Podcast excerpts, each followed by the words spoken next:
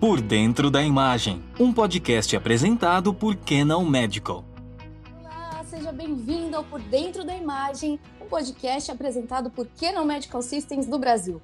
Eu sou Bárbara Rodrigues e nesse episódio nós vamos falar sobre saúde da mulher, mais especificamente a importância do diagnóstico precoce do câncer de mama. Você sabia que o diagnosticar desse tipo de câncer precocemente aumenta em 95% a possibilidade da cura, segundo o Instituto Oncoguia? Por isso, o exame da mamografia é imprescindível, sendo o principal método para o rastreamento da doença. Vamos saber mais? Então fica aqui com a gente por dentro da imagem, que hoje recebe a Ângela Marim, gerente estratégico de aplicação clínica e ressonância magnética na Canon Medical Systems do Brasil. Ângela, seja muito bem-vinda ao Por Dentro da Imagem. Olá, Bárbara, muito obrigada pelo convite de todos e estou muito feliz em participar desse episódio, tanto de ser por causa da medicina da mulher e diagnóstico precoce de mama. E é claro, pela nossa convidada, que é extremamente profissional, uma pessoa admirável, eu sou fã de carteirinha dela. Exatamente, Angela, você já deu aqui as boas-vindas e darei também as boas-vindas a ela, a doutora Selma de Passe Bauab, que é uma referência no Brasil em termos nesse tema, aliás, que a gente vai abordar hoje, e também é diretora na clínica Mama Imagem em São José do Rio Preto, interior de São Paulo. Doutora Selma, seja muito bem-vinda ao Por Dentro da Imagem aqui com a gente e com todo mundo que vai participar hoje e vai ouvir também e apreciar o nosso conteúdo. Muito obrigada, Bárbara, muito obrigada, Ângela, obrigada a Canon Medical Systems. É um prazer estar aqui com vocês hoje. Eu estou à disposição para as perguntas e é uma honra mesmo. Muito obrigada. Doutora, eu já queria começar perguntando para você é, de onde veio essa paixão é, pela medicina? Como foi essa escolha pela medicina? Eu queria que você contasse um pouquinho da sua trajetória aqui é, e como você se tornou referência no assunto da saúde da mulher aqui no Brasil e principalmente em câncer de mama, doutora. Olha, Bárbara, essa trajetória é assim como a da maior parte das pessoas, né? A gente abraça uma carreira, depois uma especialidade, e eu acho assim que não é que muitas pessoas às vezes têm até um chamado, mas eu acho que o que me move mesmo é que assim eu sou apaixonada pelo que eu faço, porque existe aquela aquele ditado, né? A gente, a vida é abençoada quando você não é quando você ama, faz o que você ama, mas quando você ama o que você faz. Então, a partir do momento que você passa a amar aquilo que você está fazendo, ah, não é mais um trabalho, é um prazer e a gente se doa muito nisso. Então, eu acho que é tudo muito natural, né? é uma coisa que vem do coração mesmo. Doutora, então esse episódio promete muita informação, muito conhecimento, muita paixão por tudo que a gente vai falar aqui, não só da doutora, mas como da Ângela também. E eu queria chamar aqui para nossa conversa os nossos outros apresentadores aqui do Por Dentro da Imagem. Primeiro deles, o Fábio Oliveira. Bom dia, boa tarde, boa noite, Fábio, para onde você estiver, de onde você estiver, seja bem-vindo ao Por Dentro da Imagem. Opa, Bá, obrigado, muito obrigado. A gente vai aprender muito hoje sobre um tema super importante. Já tivemos aqui uma palhinha da doutora Selma e a gente está super curioso para saber desse tema. E eu também gostaria de chamar o Cleiton Lúcio. Cleiton, tudo bem com você? Oi, Fábio, bom dia, boa tarde, boa noite, tudo bem? Bárbara, muito obrigada pela introdução e doutora, muito obrigado por poder compartilhar um pouco do seu conhecimento com a gente. Esse tema, apesar de ser um tema é, feminino, ele é interessante para todas as pessoas, porque eu, como homem, eu tenho uma mãe, eu tenho uma irmã, eu tenho amigas, então, para mim, também é muito interessante saber um pouco sobre a saúde da mulher. E, doutora, por falar em saúde da mama, eu queria que, se possível, você falasse um pouquinho como essa especialidade tem evoluído e por que é tão importante a gente trazer esse tema para ampla discussão, sendo que ele é um tema fundamental para a saúde da mulher. Olha, é impressionante a evolução da mastologia no mundo e no Brasil. É, eu comecei há 41 anos, um tempo em que não se fazia diagnóstico precoce aqui no Brasil, é, não tinha essa cirurgia conservadora, então era assim uma coisa muito precária mesmo. Não tinha a biópsia prévia que a gente faz hoje, a core biópsia, a biópsia a vácuo. Antigamente era só fazia a biópsia de congelação, a paciente entrava no centro cirúrgico para fazer uma biópsia e ela não sabia se ela ia sair com a mama ou não. Não tinha também reconstrução imediata.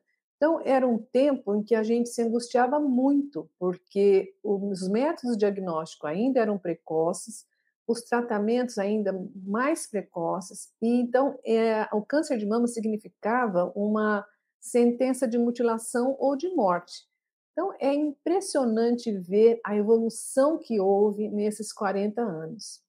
Eu fico muito feliz e muito admirada, e assim, é uma coisa que apaixona demais é, a gente poder participar dessa uh, evolução, né, e ver tudo o que aconteceu e conseguir contribuir um pouco para isso também.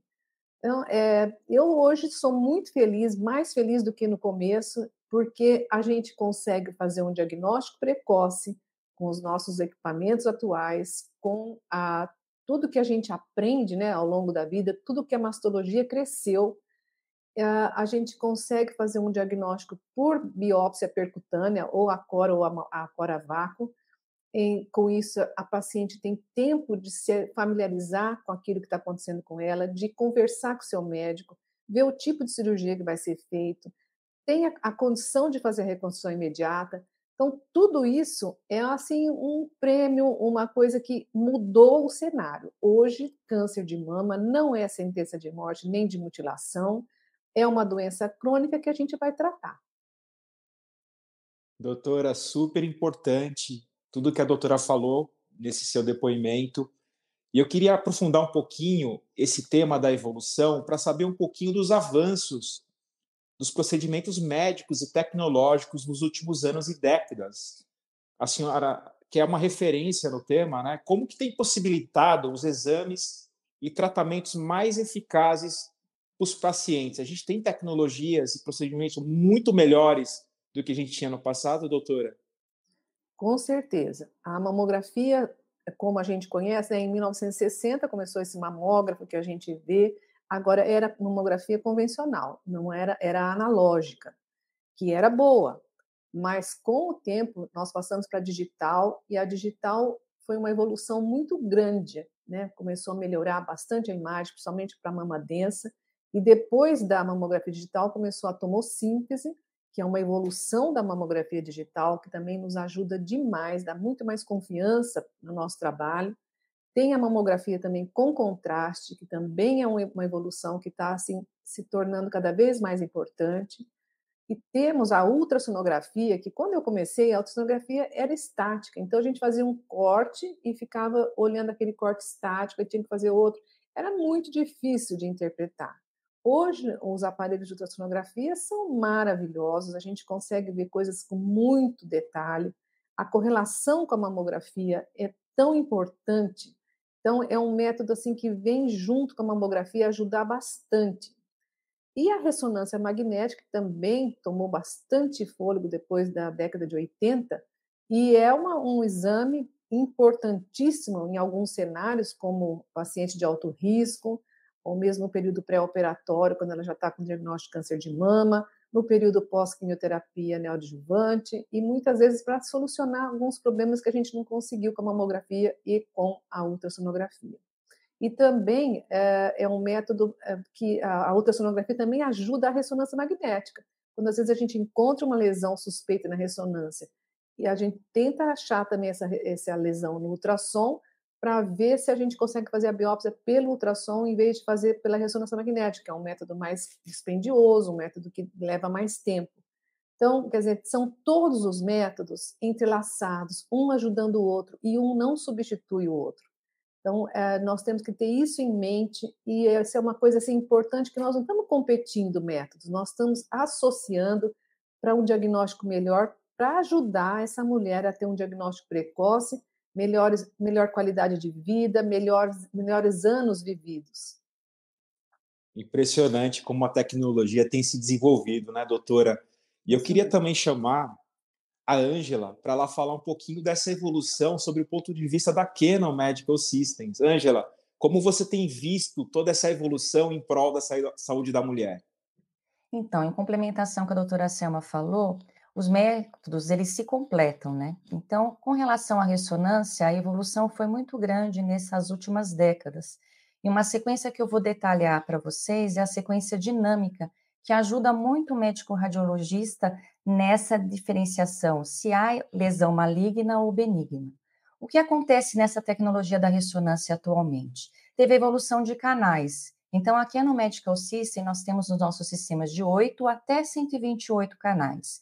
Então, com isso, a gente consegue entregar uma imagem dinâmica, aonde a gente, com a injeção de contraste, a gente vai verificar como está vascularizando esse tecido.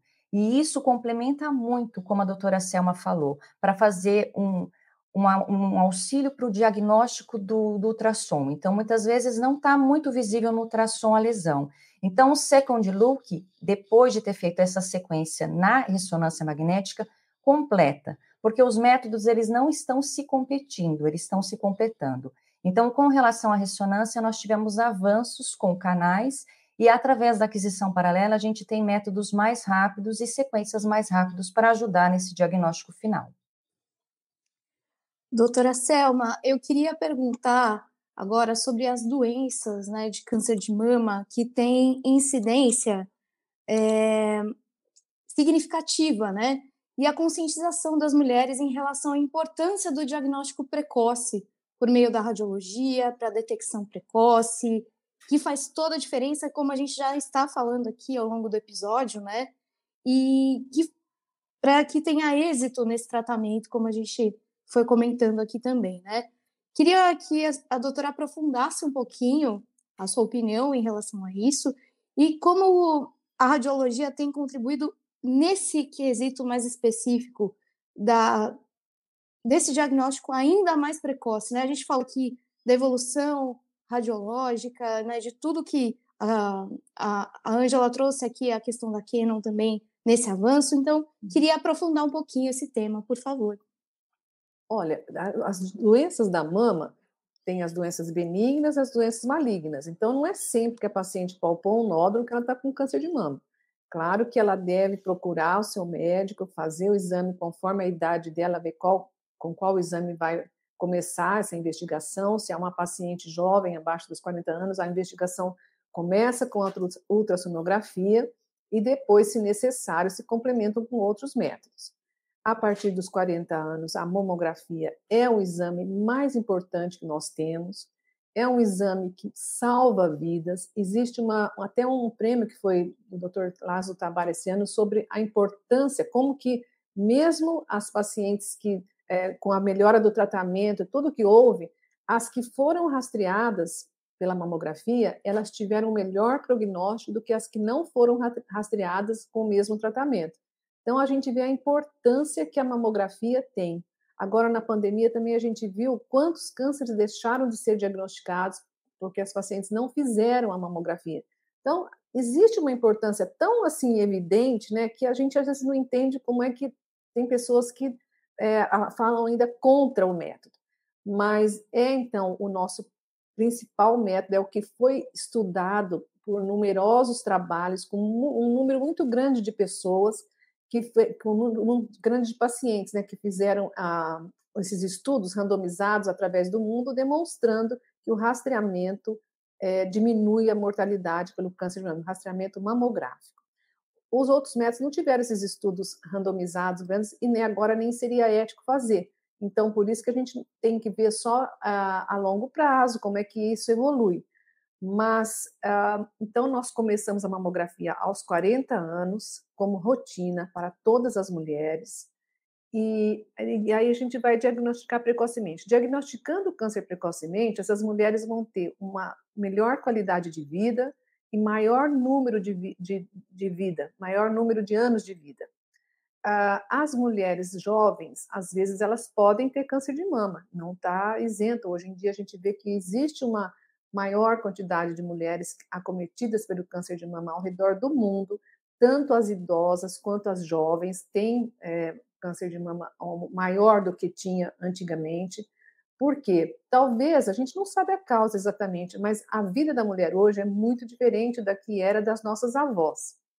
Elas menstruavam tarde, começavam a ter filhos muito cedo, tinham vários filhos um atrás do outro, então elas menstruavam menos, porque emendava o tempo da amamentação com a da outra gestação, e tinham muitos filhos. Então, elas também tinham uma alimentação talvez mais saudável, não tinha essa vida é, tão preocupante, tão corrida que a mulher de hoje tem. A alimentação é, devia ser muito mais orgânica do que a gente tem hoje. Então, quer dizer, talvez todos esses fatos, fatores ambientais também, tenham contribuído para o aumento da, do, da incidência do câncer de mama no mundo todo. É, a gente vê que hoje as mulheres menstruam cedo, é, casam-se tarde, vão ter filhos muito mais tarde, poucos filhos, então tem muito mais ciclos menstruais durante sua vida. Então, isso pode ser que seja o que é, aumenta essa incidência de câncer de mama. Bom, é, em relação ao exame, então, eu acho que a fundamental essa a, a fazer a mamografia, quando a mama é densa, é importantíssimo complementar com ultrassom, isso é uma coisa que nós temos que ter em mente, que é importante, porque tem é, mamas muito densas. O que é mama densa? Aquela mama que não tem muita gordura. E por que, que a mamografia precisa de gordura? Porque a mamografia é uma mamografia de tecidos moles, então só tem, não tem osso, não tem ar, não tem nada que dê um contraste muito grande né, entre os tecidos. Então, o que, que, o que ela precisa? Um pouquinho de gordura para dar o contraste entre esses tecidos que têm densidades muito semelhantes. Então, tendo pouca gordura, vai ter pouco contraste e às vezes vai passar algum nódulo sem ser visto. Aí o ultrassom vem como um grande parceiro da mamografia e ajuda a enxergar através desse tecido denso e também a enxergar a estrutura da lesão, se é uma estrutura cística, se é uma estrutura sólida, complexa, a forma, se é mais suspeita, menos suspeita. E a ressonância magnética, que é a nossa grande parceira nessas pacientes de alto risco, ela é um método mais sensível que existe para detectar o câncer de mama invasivo, mas que não é para rastreamento populacional. É um, um, exame que é mais caro, mais demorado, mais desconfortável. As pacientes aceitam menos por causa da posição, por causa do meio de contraste, uma porção de coisa. Então, ele é indicado em situações específicas e ele ajuda muito na detecção precoce do câncer de mama, principalmente nas populações de alto risco. Doutora, e o que a senhora, como estudiosa do tema, tem observado que poderá ser tendência no exame de mama daqui para frente? Olha, aí a tomossíntese, eu acho que quando puder ser alcançável né, economicamente, eu acho que ela vai substituir a mamografia digital. A, a, ressonância magnética abreviada, que é uma ressonância magnética que se faz com meio de contraste também, mas que é rápida, não demora tanto tempo, também é uma tendência para ser feita em maior escala né, de pessoas, porque aí vai ficar um exame menos caro e mais rápido, então vai ficar mais fácil de ser é, feito e mais fácil de ser aceito pela paciente. Uh, a mamografia com contraste, eu acho que ela também vem é, ocupar um espaço importante. A ultrassonografia nunca vai perder o seu lugar, porque é eu acho um exame extremamente importante e um parceiro maravilhoso da mamografia e da ressonância. Então, eu acho que é um método que cada vez vai evoluir mais, a gente vai detectar cada vez mais lesões menores eu acho que a inteligência artificial vem vindo também para nos auxiliar, ela não vai nos substituir, ela vai nos auxiliar. Então, acho que tudo isso vem vindo com força e que eu tenho muita esperança que vai melhorar cada vez mais o diagnóstico precoce do câncer de mama. E, Ângela, o que, que você vislumbra nesse cenário? É bem de encontro que a doutora Selma está falando, né? Como nossa cliente ouro de mama, é, ter exames na ressonância com alta qualidade que a ressonância tem e reduzindo o tempo. Então, nós temos dois algoritmos que foram lançados no último ano e já são reais, que é o algoritmo da algoritmo de inteligência artificial e também de compressão de imagem. O que é isso? O algoritmo Compressed Speeder da Canon, ele vai reduzir até 40% o tempo de exame. Então, com isso, eu vou entregar exames com qualidade e reduzindo o tempo que muitas vezes é o, o maligno da ressonância, né? O, o que dá é, problemas na ressonância com relação às pacientes ficarem muito tempo naquela posição que não é muito cômoda. E a inteligência artificial que veio para ajudar e muito. Então, a gente tem inteligência artificial em tudo já na nossa vida. E a inteligência artificial tanto vai ser na parte de ajudar no diagnóstico, muitas vezes em mecanismos de laudo para os médicos, mas também vai ajustar na parte da imagem. A inteligência artificial com relação à imagem na Canyon, que é o AIC, nós vamos ter algoritmos inteligentes através do deep learning, aonde nós vamos tirar o ruído dessa imagem. Então, com isso, nós vamos entregar imagens com qualidade e com redução de tempo e trazer essa realidade da ressonância para ser um exame mais simpático, porque ela demorando muito, muitas vezes tem a resistência das pacientes em fazer. E nós sabemos a entrega que ela tem no diagnóstico e também a ajuda que ela faz final do radiologista para fechar esse diagnóstico entregar esse exame para a paciente ser tratada. Imagino que esse tema tenha causado muita curiosidade em quem está iniciando a carreira, né, fazendo uma residência médica, os profissionais de saúde. E eu queria perguntar para a doutora agora quais dicas que ela daria para quem está começando a querer atuar com saúde da mulher, por onde esse profissional deve começar? Como que pode ser trilhada uma carreira de sucesso como da doutora? Olha, Fábio, eu acho que o mais importante, primeiro de tudo, é gostar do que, do que faz. Eu acho que isso é assim a chave do, do, do sucesso mesmo, porque é, e se dedicar. Eu acho que esse negócio, às vezes, a pessoa fala, ah, eu preciso ter qualidade de vida. Eu acho que tem que ter qualidade de vida, sim, mas tem a época da gente investir no que a gente quer e no que a gente quer alcançar, na nossa meta. Então, eu acho que se interessar pelo paciente de verdade. Então, quer dizer, eu, a paciente chega no consultório, ela veio, ela não veio passear, ela veio atrás de uma solução. Às vezes ela está com problema, às vezes ela não veio só para rastreamento. Aí você abraçar aquela causa como se fosse sua mesmo. Investigar, ser um detetive mesmo que vai atrás de resolver o problema da paciente. Então, fez o exame, tem alguma coisa, conversa com o médico da paciente, tenta agilizar esse laudo, tenta agilizar o procedimento que vem a seguir. Então, isso é uma coisa, claro, que esse médico que está começando, ele vai conseguir ao longo do tempo, porque o médico assistente da paciente, ele tem que confiar também nesse médico que está telefonando para ele e solicitando que a gente fazer uma biópsia ou prosseguir assim, assado. Quer dizer, então é uma conquista que é passo a passo. Então é outra coisa também que às vezes os jovens acham que as coisas nascem prontas e não é assim. As coisas são construídas, o respeito é construído, é, a confiança é construída. Então é passo a passo. Eu acho que coisas importantes. Olha, você tem que gostar daquilo que está fazendo, se dedicar. É, não ficar pensando quanto você vai ganhar ou se você vai escrever um artigo. É lindo escrever um artigo, eu acho que tem que escrever mesmo e tem que ter essa garra de fazer as coisas para ajudar as outras pessoas também. Agora, a única coisa que você não vai ficar pensando é quanto você vai ganhar para fazer aquilo.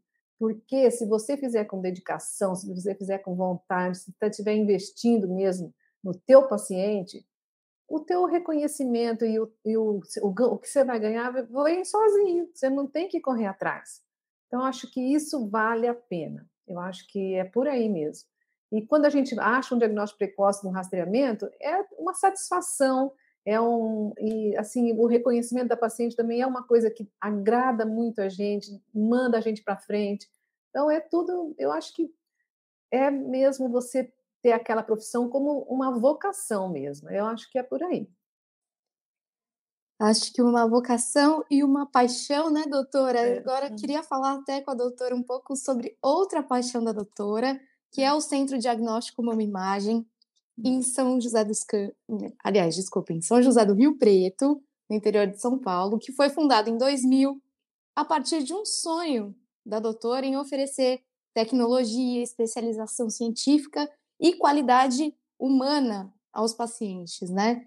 Em outubro de 2018, a, a clínica foi ampliada para um, um prédio completamente novo, mais amplo, mais elegante, que foi quando a doutora, juntamente com o seu marido, né, doutora, o doutor Tufik, é, decidiram investir em outras tecnologias, né, em outras modalidades tecnológicas, ampliando ainda mais o escopo da clínica. Quais foram os desafios e aprendizados é, nessa realização de um sonho, doutora? Eu queria que, que a doutora contasse um pouquinho para a gente, um pouquinho desse trabalho de referência desenvolvido pela Mama Imagem? Olha, Bárbara, aí foi assim, eu trabalhei durante 20 anos numa clínica muito boa, que me deu bastante espaço para eu crescer. Mas como clínicas grandes, eu acho que do modo geral, né, eles falam, ah, mama não dá dinheiro, mama é, é em segundo plano. Então, às vezes, não, não, é o melhor aparelho que vai para o lado da mama, não é o, o investimento, não se volta para a mama, geralmente o investimento vai para tomografia e ressonância. Então, é, eu tinha muita vontade de ter os aparelhos mais é, modernos, de ter as condições melhores para o meu trabalho. Então, foi com esse sonho que eu resolvi, então, em 2000, montar a Mama Imagem, e foi assim, com muito medo, com muita ansiedade, é, mas era um sonho mesmo. Eu tinha uma vontade de poder instalar um lugar que eu pudesse crescer em termos não só é, intelectuais, científicos, mas também no, em termos de equipamentos. E foi assim que a gente começou, com os primeiros equipamentos, muito devagar, e mas assim nessa época a gente já tinha uma clientela formada pelos anos que eu já tinha trabalhado. Então a, a clínica foi crescendo, não foi nada assim que às vezes a gente vê hoje que as pessoas montam um espaço e depois trazem os pacientes. A clínica Mama Imagem foi ao contrário. Os pacientes fizeram a clínica Mama Imagem crescer. Isso eu acho uma, um, assim, uma coisa muito peculiar e muito interessante, porque ela foi crescendo conforme as pacientes foram chegando e conforme elas foram pedindo outras modalidades de exame. Então, primeiro a gente tinha somente a mamografia e ultrassom de mama. Aí elas começaram a falar: ah, por que, que vocês não têm ultrassom geral? A gente tem que ficar indo para lá e para cá. Então, nós começamos colocando um, um aparelho de ultrassom e uma, uma pessoa para fazer ultrassonografia geral. Depois foi precisando de mais gente, porque as pacientes estavam vindo e não tinha espaço. Então, fomos aos poucos que ele foi crescendo. A densitometria também veio nessa época, porque elas foram pedindo. Então, tudo foi assim crescendo devagar. É, na, lá ainda antes de eu começar a clínica de imagem, a gente já tinha a, colocado aqui em Rio Preto a biópsia percutânea, tanto por estereotoxia quanto por ultrassom, que eu tive a felicidade de aprender com a doutora Norma Maranhão, lá em Recife. Então, é, nós colocamos aqui em Rio Preto e não foi nada difícil, os médicos abraçaram esse avanço. É, então, às vezes, as pessoas têm medo de trazer uma coisa que pode ser que vai dar, e chocar com as especialidades médicas. E não, ao contrário, quando a coisa é boa, a gente pode trazer, porque é aceita. Então, os médicos aqui foram, assim, muito companheiros, muito bacanas, eles aceitaram essa tecnologia nova e hoje, assim, é uma realidade que a gente faz inúmeras por dia, né? E, e tanto tudo foi, assim, crescendo é, conforme a necessidade. Aí, quando no ano de 2000, a gente estava é, precisando já, no ano de 2018, né, quando a gente inaugurou a clínica, foi porque quatro anos antes, quando nós começamos a, construir, foi porque a clínica estava muito pequena, não tinha espaço para a gente acomodar as nossas pacientes. E a gente queria muito investir na ressonância magnética de mama também. Foi aí com a ajuda do meu marido que a gente então teve a coragem. Aliás, a gente pensou muito se a gente já iria parar, porque nós fazíamos muito tempo que estávamos trabalhando, ou se a gente iria avançar. Então, juntamos todas as nossas economias de uma vida, construímos a clínica Mama Imagem e investimos na ressonância magnética e na tomografia computadorizada também. E isso foi também muito lento, muito devagar. A gente precisou esperar a autorização dos convênios para poder funcionar. Então, tudo lento. Hoje, a gente pode dizer que é um sucesso, porque a gente já está podendo até abrir à noite a ressonância para poder atender a demanda. Então, quer dizer, uh, tudo foi indo conforme a necessidade. A gente nunca colocou é, outros objetivos além do que a gente precisava. Então, isso foi é, o que deu sustentabilidade para nós, eu acho. Doutora, eu acho que ao longo do episódio a gente conseguiu perceber todo o seu esforço, a sua paixão, a sua dedicação ao trabalho, e também a gente conseguiu perceber o seu pioneirismo, né, e que você é referência na sua área no Brasil. Por isso eu gostaria de fazer uma pergunta um pouco semelhante à que a Bárbara te fez, mas ligada a desafios e aprendizados. Eu gostaria de saber qual foi o seu maior desafio e o que, que você aprendeu com esse desafio ao superar ele. Olha, então eu nem sei se eu já pensei nisso, mas é uma coisa que eu acho que a minha vida tem sido um desafio, né? E eu acho que eu aprendi tanto a, a, ter essa coisa de ter que vencer as etapas, né? E eu acho que o mais importante, assim, eu queria passar isso para meus filhos, para meus netos, sabe? Que a gente, quando a gente quer uma coisa mesmo, quando é do coração, que a gente não está com metas, metas que não sejam é, válidas, né? A gente precisa lutar e a gente, se, se for factível, a gente vai conseguir. E assim, uma coisa que eu acho importante é fé em Deus. Eu acho que isso muita gente esquece ao longo do tempo. Uh, eu acho que a gente tem que ter parceiros também, empresas parceiras.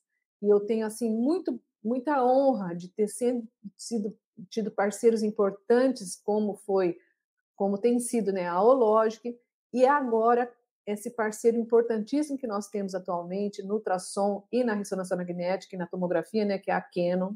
Então, poder contar com esse apoio, com essa. Um, sabe, aprendi isso também, que você tendo esses canais de, de, de via dupla, em que você oferece e você recebe em troca e não estou falando de dinheiro, não, porque a gente não tem nenhuma é, assim, coisa econômica, nós não temos nenhuma transação econômica nesse sentido, mas assim, de confiança, confiança mútua. Eu acho que isso é importante. E, e nós temos tido ao longo do tempo, a gente não, não teve assim nenhum problema nunca de relacionamento entre os nossos parceiros de aparelhos e os nossos parceiros, mesmo aqui dentro da clínica. Então, eu acho que é, a gente ser transparente, é, saber o que quer, né? E assim, eu honesto. Eu acho que tudo isso é que leva ao sucesso. A, a gente não fizer assim coisas que não estejam de acordo com o seu caráter, com a sua eh, personalidade, não vai dar certo. Então, se o sapato está difícil de caber, é porque não é para o seu pé. Então, acho que uh, é por aí. Eu acho que você tem que ter uma retidão. E foi isso tudo eu fui através assim da minha formação mesmo pessoal, construindo e é, obtendo os resultados através disso, tá? Então, esses são desafios que a gente vê que precisa enfrentar, mas que com esses princípios básicos de moral, de ética, de caráter, de fé, eu acho que isso que leva a gente para frente. A doutora mostra muito no discurso um pouco da garra, determinação e amor que a doutora tem pela profissão, pela clínica, pela família.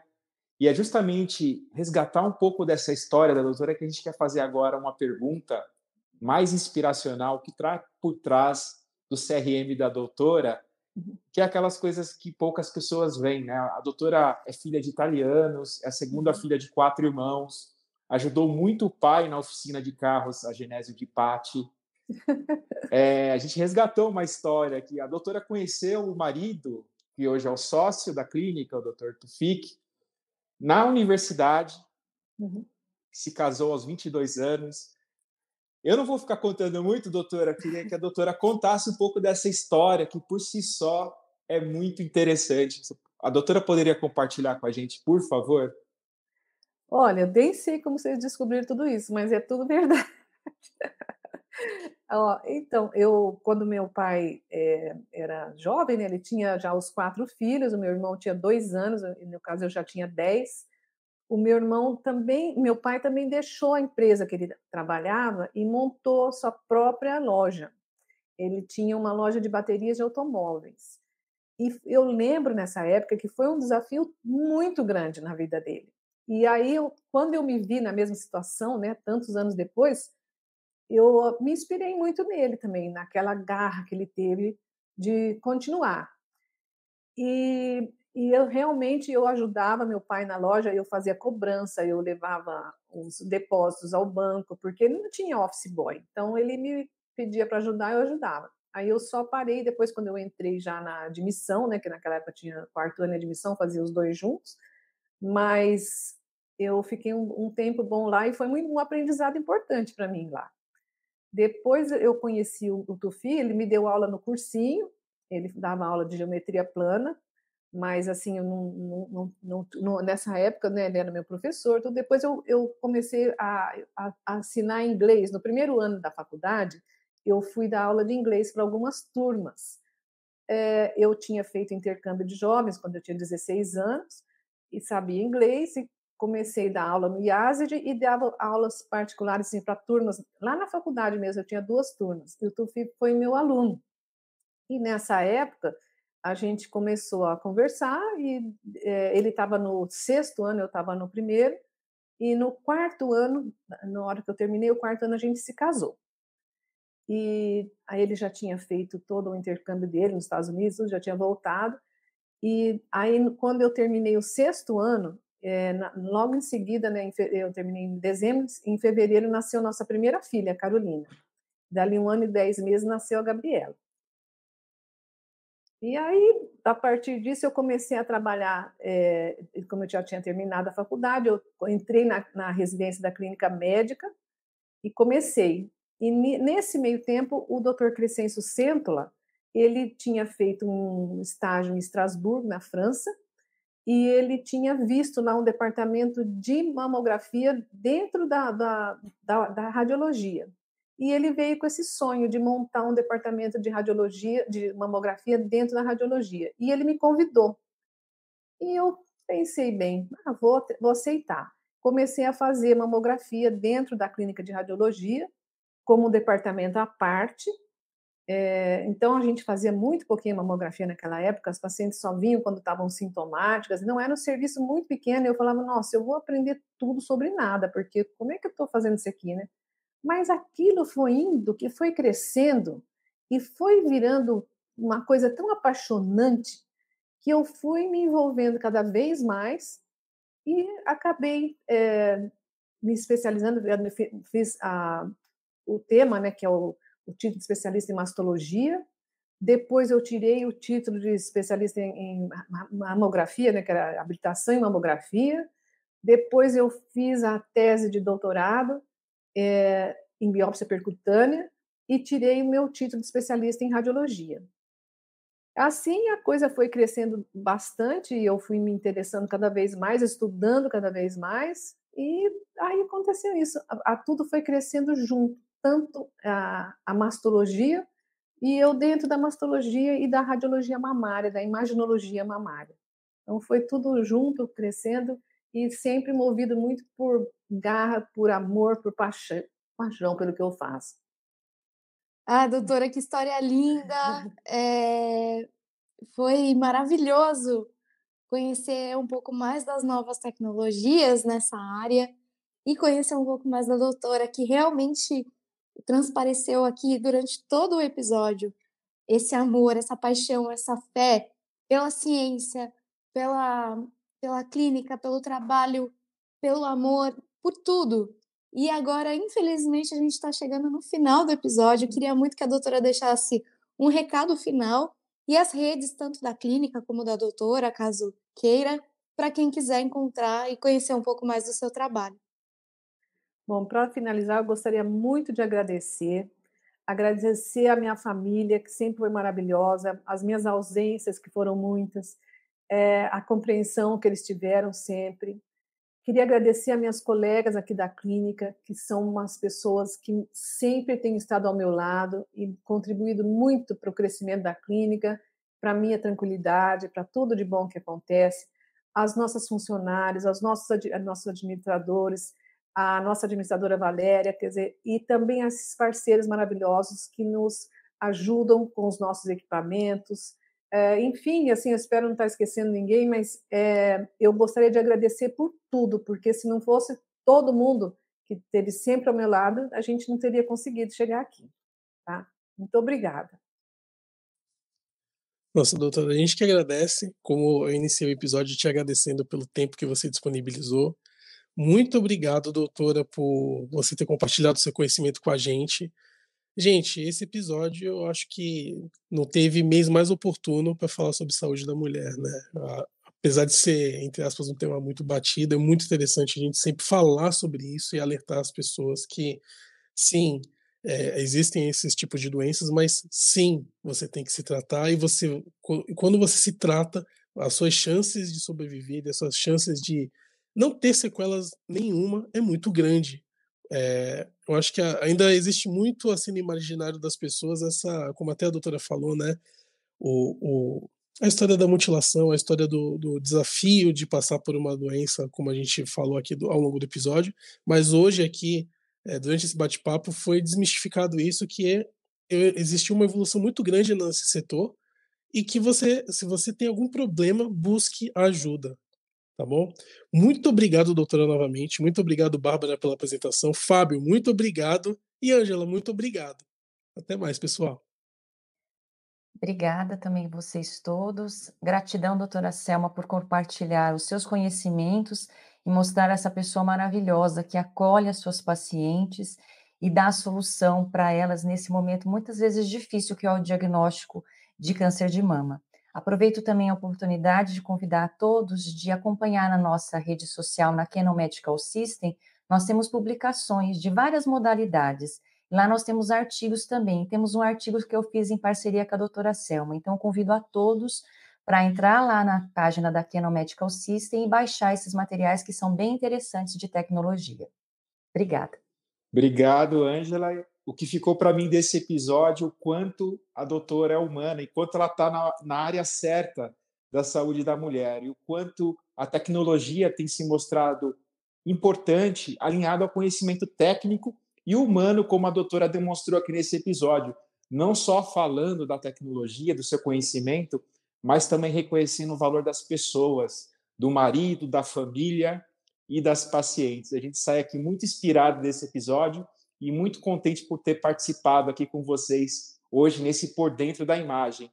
Obrigado, Selma. Obrigado, doutora. Obrigado, Cleiton Lúcio. Obrigado, Bar Rodrigues.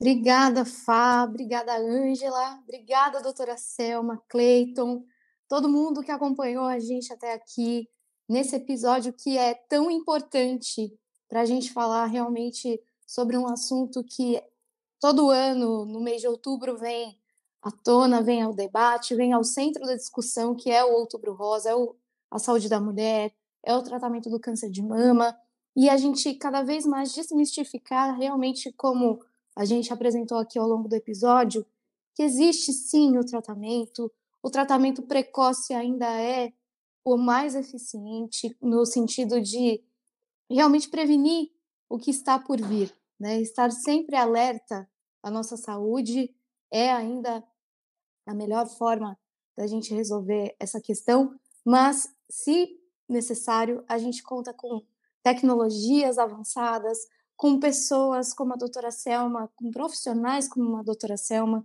que são humanos e que enxergam numa situação tão difícil, de tanta dor, algo a se tratar, a dar apoio aos pacientes e que mostram que tem sim como a gente superar tudo isso e levar uma vida plena, saudável e cada vez melhor. Então, mais uma vez, eu gostaria de agradecer a participação de todos, a audiência de todos e deixar o recado final aqui que o Por Dentro da Imagem está disponível em áudio e vídeo nas principais plataformas de podcast, no YouTube da Canon Medical Systems do Brasil. E se você quiser mandar um e-mail para a gente, é só entrar em contato no contato arroba por dentro da imagem.com. E nós nos despedimos hoje por aqui, agradecendo mais uma vez a audiência de vocês e a gente se encontra num próximo Por Dentro da Imagem. Até lá! Por Dentro da Imagem, um podcast apresentado por Canon Medical.